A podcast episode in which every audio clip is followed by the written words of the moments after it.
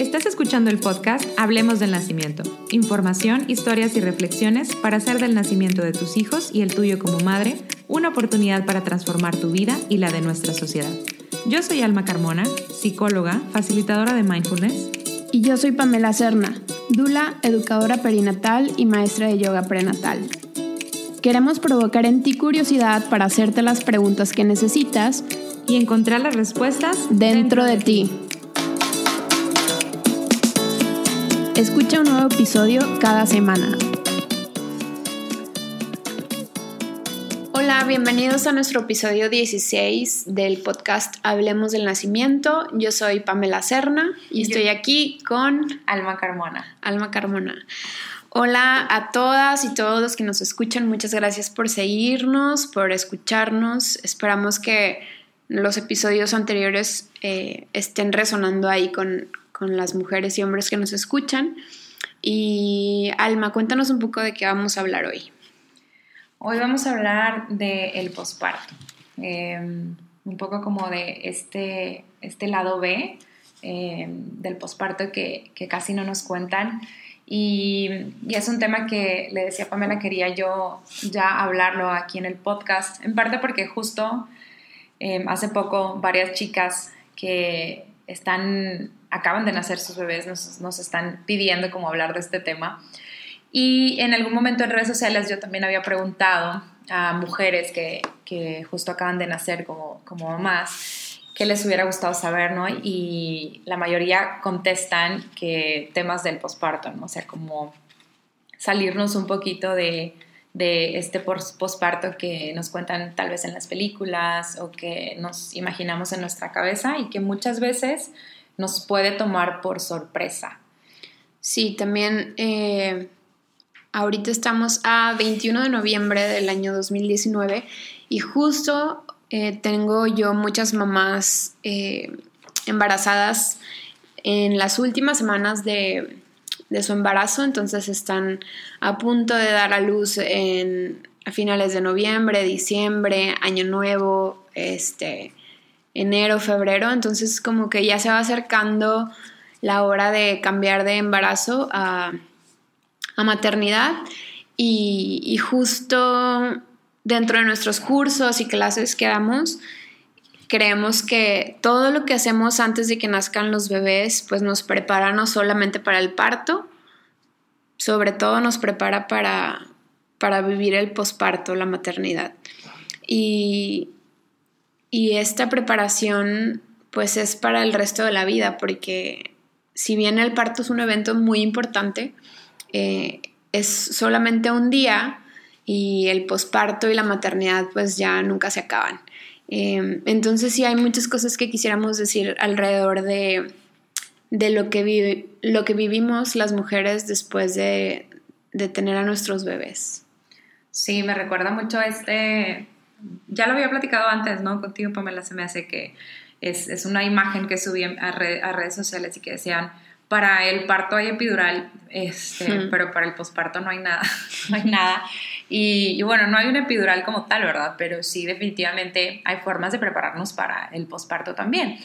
Luego nos enfocamos mucho en todo lo que hay antes. Eh, justo muchas mujeres llegan a cursos de preparación para el parto solamente para prepararse para ello, para buscar, eh, no sé, cierto tipo de nacimiento que ellas traen en mente, que las parejas. Pero eh, como lo, menciona Pamela, nosotras creemos que, que es muy importante Em, abarcar lo que viene después, o sea, con lo que ya definitivamente nos vamos a quedar em, y, dura muchísimo más tiempo que, que, un, que un nacimiento.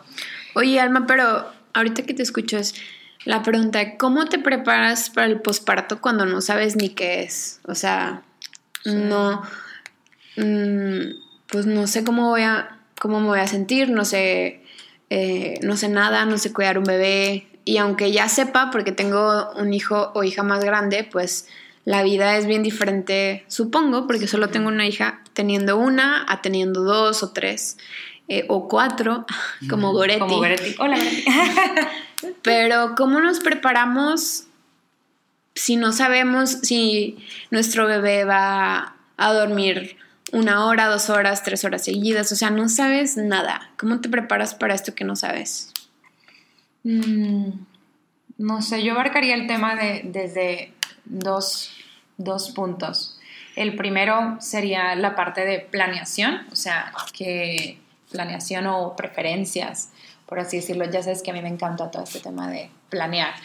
Y, y creo que si, si ya, ya tuviste un hijo, por ejemplo, ya sabes más o menos eh, cómo son los primeros días, a pesar de que no sabes exactamente cómo va a ser, porque todo puede pasar, pero puedes planear, como el ejemplo que, me, que ahorita estábamos platicando eh, antes de iniciar el podcast, lo que me estabas diciendo, ¿no? De, de esta... Eh, eh, mujer con la que estás trabajando y que tiene más hijos y pues bueno, se está preparando con quién va a dejar a sus hijos o quién le va a ayudar para llevarlos a sus clases extracurriculares y demás. O sea, como poder, poder prevenir un poquito más de eso para que, sobre todo, no para que tú lo hagas, o sea, de, bueno, ¿cómo le voy a hacer ahora con bebé recién nacido y yo las voy a llevar? Sino es, bueno, ver, ¿quién me puede apoyar en eso? Entonces yo creo que em, resumiría este tema en cuáles son tus redes de apoyo o sea, quiénes son tus redes de apoyo y en qué cosas te pueden apoyar.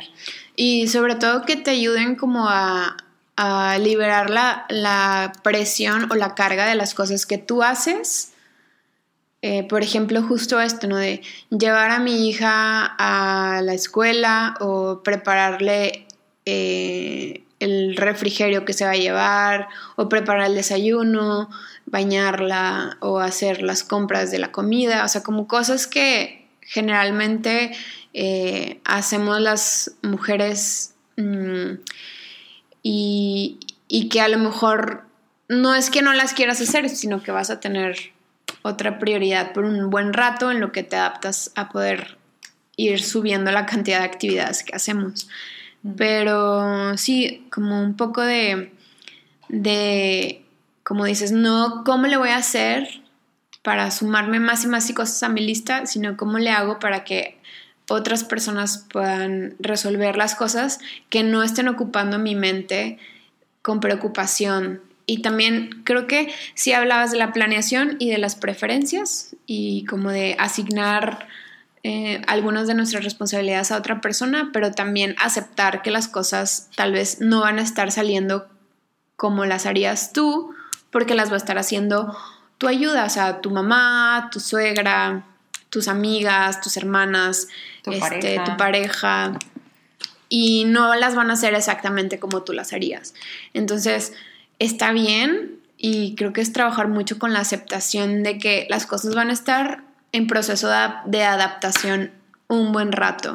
Y lo, lo muy interesante de tener hijos o hijas es que las cosas están en proceso de adaptación toda la vida, eh, porque los, los niños y las niñas van creciendo y van teniendo necesidades diferentes, tal cual como nosotras como mujeres adultas vamos adaptándonos a nuestras diferentes etapas. Entonces, creo que sí es como soltar el control de lo que creemos que teníamos el control este porque ahí sí hay, sí hay momentos en el, en el que podemos eh, como malabarear con un montón de actividades y las dominamos, ¿no? Eh, pero pues justo cuando nace un bebé es como un, como un cambio de, de vida que nos pide soltar y aceptar y, e irnos ahí como ajustando a los cambios. Sí, justo la palabra aceptación eh, sería como mi, segundo punto, eh, que no nada más tiene que ver con todo eso que les decía Pamela, de todo lo que podemos tener una preferencia y que tal vez no salga como nosotros queremos. Y recuerdo mucho, por ejemplo, que em, les quiero contar esta experiencia personal. Cuando nació mi hija, mm, yo había delegado todo, menos mi, mi propio autocuidado y, parte del cuidado de mi hija, ¿no? Y parte de lo que había delegado del cuidado de mi hija eran los baños. Entonces, eh, a mi esposo le tocaba bañarla.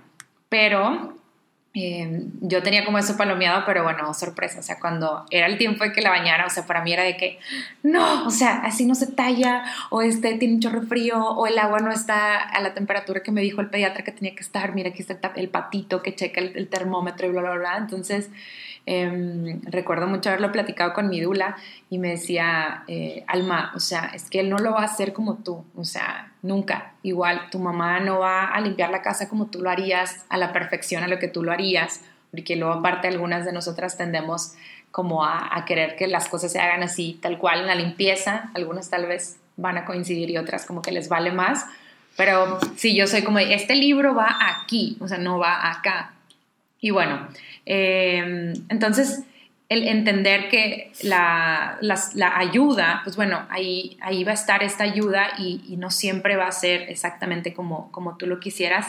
E incluso, eh, haciendo aquí este paréntesis, en el caso de cómo va a interactuar el, el, papá del bebé o la otra persona, el cuidador lo que sea, pues eso eh, es la relación que van a tener ellos. Entonces también es, es permitir que se dé esta, esta relación como se tenga que dar. O sea, papá no va a interactuar con, con bebé como tú lo harías porque no es tú. O sea, es, es él, mismo está formando esa, esa relación. Y bueno, eso es, es como... Eh, aceptar que así, así va a ser. E, idealmente que se dé, porque si no tendría bebé dos mamás, o bueno, este, este mismo rol. Pues no, queremos que, sea distinto y que bebé se vaya nutriendo de, muchas personas y de muchos estilos de cuidado y de muchos em, eh, tipos de interacciones, temperamentos y demás. Y bueno, por el otro lado, la parte de la aceptación también tiene mucho que ver con el, el hecho de que estamos en un periodo de adaptación y lo más probable es que vayamos a bajar mucho el ritmo. En el caso de mamá, es aceptar que por un buen tiempo mi cuerpo va a estar en recuperación. O sea, hay muchas cosas que yo no voy a poder estar haciendo. Em, o a lo mejor creo que puedo, pero lo ideal es que todavía mantengamos un ritmo muy bajo, muy lento. También entender que, pues al principio, al menos durante los primeros dos, tres meses, eh, bebé tiene su ciclo, que es un ciclo que, que, se va repitiendo durante el día y, y saber que eso es lo único que tenemos que hacer en ese momento, ¿no? O sea, como em, esta parte de, aceptar que, la vida se pone en pausa por un ratito, eh, y no estoy hablando nada más de los primeros 40 días, porque para cada mujer es distinto, para cada diada es, diferente, sino también entender que tal vez eh, el ritmo que teníamos antes eh, ya, no ya no vamos a regresar a ese ritmo. O sea, así como el, cuerpo que teníamos antes, pues ya no va a ser el mismo, la relación que tenía con mi pareja ya no va a ser la misma. Entonces también entra mucho ahí la aceptación, que no es lo mismo a resignarme, a que, ay, bueno, ya, o sea, en este rol como más de víctima, de, bueno, ya mi vida ya cambió para siempre y no me gusta y así me voy a quedar, porque pues bueno, eso es la maternidad y,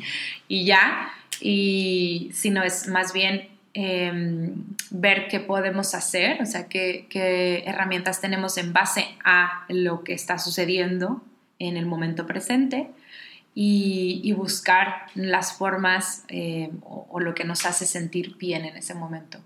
Y hablando de, esto de las formas que nos hacen sentir bien, eh, le platicaba a Alma que que algo que, me gusta hacer mucho con, con, las mujeres que van a mis clases de yoga prenatal es hablar de para qué hacemos yoga prenatal.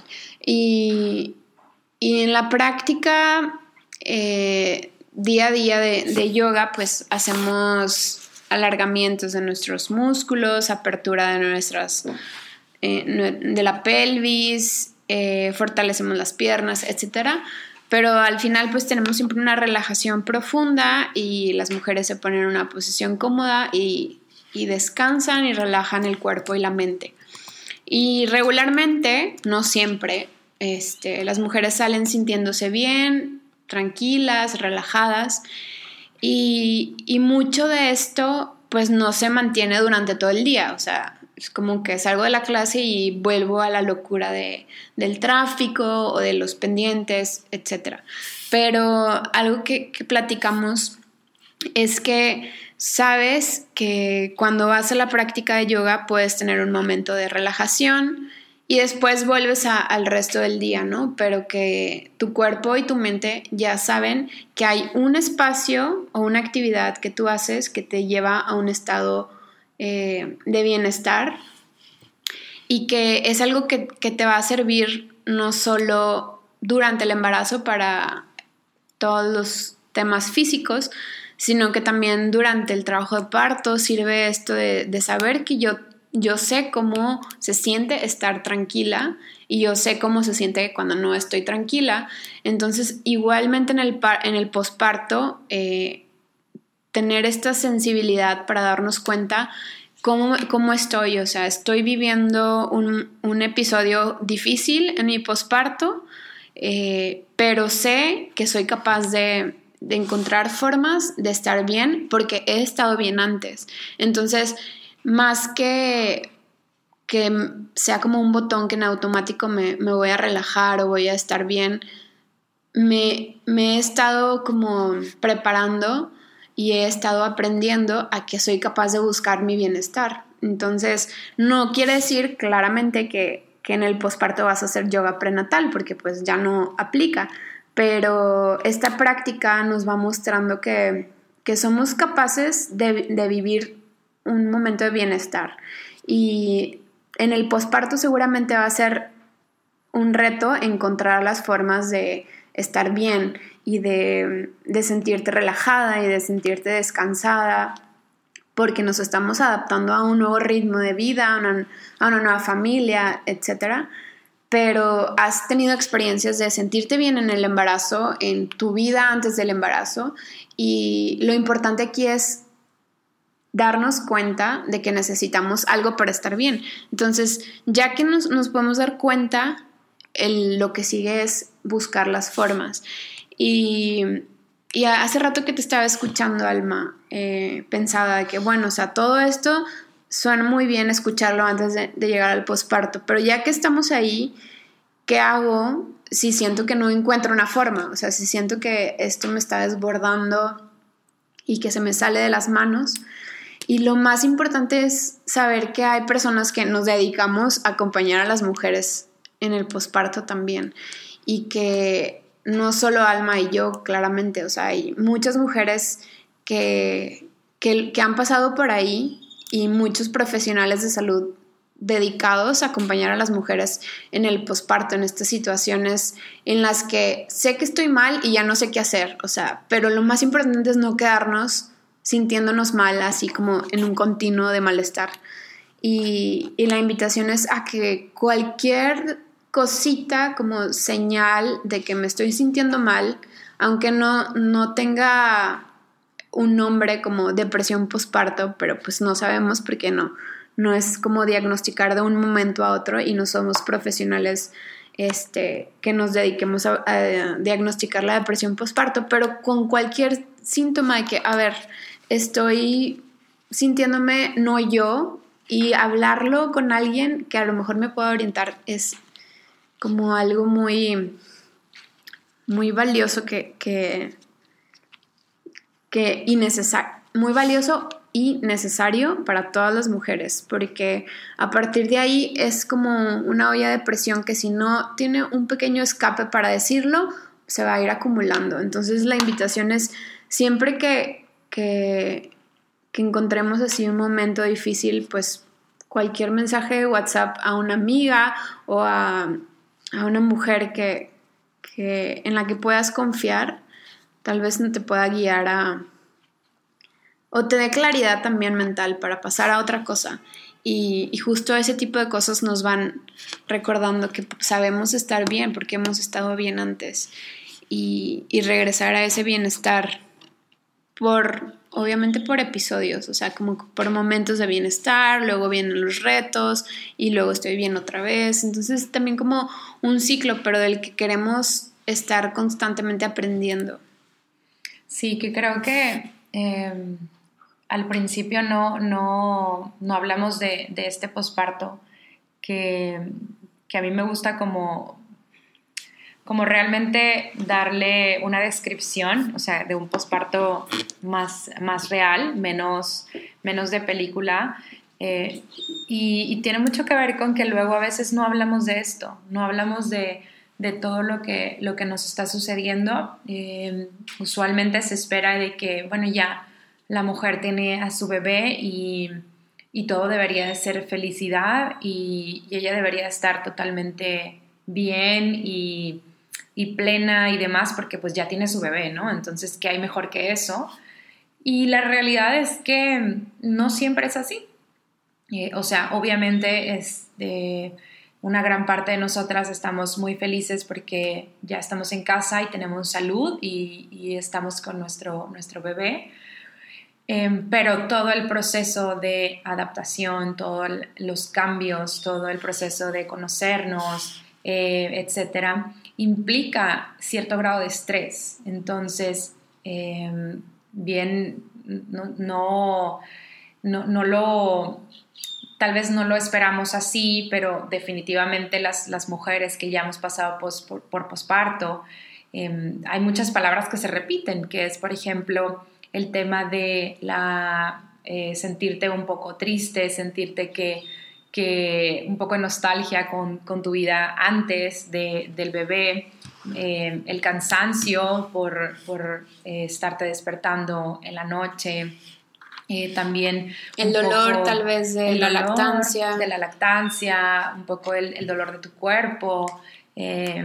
Y, mucho también lo que es el, estar sola, o sea, tal vez estás acompañada de tu, de tu pareja o de, de alguien que te esté acompañando, en los primeros días, pero eh, o estás con tu bebé 24/7, pero sobre todo la palabra soledad es algo que mucho se repite en las mujeres que ya hemos pasado por el posparto, o sea, de sentirte sola a pesar de que estás muy acompañada. Entonces, em, saber que todo esto puede pasar em, y, sentirte eh, con la seguridad de que puedes platicarlo em, es algo que, que minoriza el, sí como la sensación de, malestar. O sea, ya lo hemos platicado en, en algunos otros episodios con muchos otros temas, o sea, el sentirte acompañada, el sentir que, que, esto que te está pasando le ha pasado a alguien más y que va a pasar, o sea, que no es un estado que se va a quedar ahí por siempre, una constante, sino que es un, es un proceso. Y, y este, a eso iba con lo que estaba mencionando Pamela, como en la vida, o sea, la vida no es eh, de una forma todo el tiempo, no es, es, arriba y abajo y luego da una vuelta y luego regresas y tenemos momentos en donde todo está muy chido, como por ejemplo ya tenemos un mes con la lactancia, ya no me duele, y cuando creemos que ya tenemos todo bajo control otra vez, de repente... Le van a salir los dientes al Algo va a pasar, exacto, y, y, otra vez es de, ah, por Dios, ¿qué está pasando? Porque pues bueno, los bebés crecen y, y todo este cambio pues también implica un nuevo periodo de adaptación. Y así en la vida, sí. Y algo que, que me vino a la mente ahorita es como de, esta posibilidad de, ser muy honestas y muy transparentes con nosotras mismas primero, obviamente, así como que creo que a todas nos viene, nos han venido estos pensamientos de que, a ver, me siento fatal, me siento en el hoyo, me siento muy mal, pero no quiero reconocerlo. O sea, como que nuestra, nuestra voz interior nos lo dice, así como que, no, Pamela, estás muy mal. Este, pero no, o sea, quiero, quiero estar bien, entonces no le hago caso a esa vocecita que me dice que, estoy mal, o que me siento mal, o que me siento triste. Eh, tomamos el ejemplo de la tristeza, que me siento triste, pero no, no, no, no, tengo muchas cosas por las que estar feliz, como tengo este bebé sano y perfecto en mis brazos, pero me siento triste. Y a veces, aunque vaya una amiga a visitarte está, es difícil como decirles, estoy triste, o sea, me siento así. Y creo que ese es un ejercicio que no solo las mujeres en posparto, sino que todos tenemos que estar constantemente practicando como ser muy honestas y honestos con nosotros mismos y con lo que sentimos. Porque si no lo hacemos con nosotras mismas, pues está muy difícil que luego venga tu amiga y le, le puedas contar eso. Entonces también luego ahí se van como eh, creando capas de información que no es verdadera sobre nuestros sentimientos y lo que estamos viviendo. Entonces luego ya nos tenemos que creer esta idea de que estoy bien porque tengo un bebé sano en mis brazos. Y, y, eso es algo que creo que a la humanidad en general nos está costando mucho como ser honestos y honestas con lo que sentimos. Creo que en general también hay mucha más información y apertura de, esto, ¿no? De que, pues, a ver, seamos neta con, con lo que nos está pasando, pero aunque haya mucha información afuera, desde adentro, pues es una práctica que tenemos que ir constantemente trabajando. Pero ahí está la invitación y, y creo que todos tenemos hambre y ganas de tener relaciones más honestas, este, más reales, eh, podernos abrir a los demás con lo que realmente nos está pasando y que no nos dé pena, que no nos, nos sintamos raros. Este, o menos. O menos, o malagradecidos por no estar feliz porque tengo este bebé, ¿cómo puedo estar llorando? Me acuerdo mucho de una chica que, que nos decía eso, ¿no? De que es que estoy dándole de comer a mi bebé y estoy llorando porque no sé por qué, pero creo que en pocas mujeres nos atrevemos a decir eso. Este, y a veces nos escondemos para que nadie nos vea. Y de ahí también viene el aislamiento de las mujeres, ¿no? Como que no quiero ver a nadie porque no quiero que se den cuenta que no me siento bien. Y, y no sé, cada vez creo que es algo que también nosotras practicamos mucho, como ser honestas entre nosotras mismas, obvio con nosotras mismas, con las personas que, que, que acuden a nuestros talleres y clases y, con esto que estamos hablando, o sea, no, no, como es todo un reto ser, ser realmente honestas. Pero lo intentamos porque si no, pues se va acumulando esto, esta, esta historia inventada que pues no se siente real, ¿no? Em, y ¿qué, ¿qué, más, Alma? No sé, ya me puse muy sentimental. de ahí yo quería agregar esto de del tema de la honestidad y, sobre todo eh, todo lo que tiene que ver con emociones. Lo repetimos muchas veces, pero no sé, tal vez tú que me estás escuchando en este momento y estás preparándote para el nacimiento de tu bebé o ya estás en periodo posparto, eh, que sepas que todas las emociones son válidas, o sea, no, no hay emociones que se deban de reprimir o que debamos hacer que desaparezcan lo antes posible porque no son buenas, porque Em, voy a dañar a mi bebé si siento esto, porque em, soy una mala persona o porque soy menos mamá por sentirme de esta manera. saber que absolutamente todas las emociones las, las, podemos sentir y en la medida en la que podamos em, observarlas y, simplemente observarlas, o sea, no tienes que hacer nada más, pero el hecho de saber de que, bueno, aquí está esta tristeza, se siente así en mi cuerpo, aquí está esta frustración y, me hace sentir de esta manera. Em, es, la forma en la que podemos em, como regresar a estos estados de, bienestar y de calma. Y bueno, no sé si, si ya lo, has escuchado antes, pero mm, o sea, el que tú estés triste o el que estés enojada, eh, por alguna situación que está pasando no le hace absolutamente nada a, tu bebé. Más bien creo que ahí es como un, gran mensaje de que le estamos pasando a nuestros hijos y a nuestras hijas, como ser honestos con lo que estamos sintiendo. Y aunque no hayan nacido, aunque sigan dentro de, ti, les vas mostrando que su mamá reconoce lo que siente y, está bien y lo acepta. Y, y, creo que es lo que queremos, ¿no? Como más personas que puedan aceptar lo que sienten y, como dicen en yoga para niños, está bien sentir lo que sientes. Y bueno, les, quería contar un, par de situaciones que tienen que ver con esto, de una mujer que acaba de tener a su segundo hijo y que tuve la fortuna de acompañar como su dula en su parto después de cesárea en casa. Y, y una de las situaciones que, que nos contaba recién parida, unas horas después de que nació su hijo, es que, que estuvo platicando con su pareja y hablaban de lo como de la nostalgia y el sentimiento que les daba no haberle podido dar eso a su primer hijo, como todo este nacimiento amoroso en casa, el contacto, todo, o sea, como la experiencia que tuvieron en el nacimiento de su segundo hijo, que no pudieron dársela a su primer hijo y nos decía que lloró y que ya como que lo sacaron.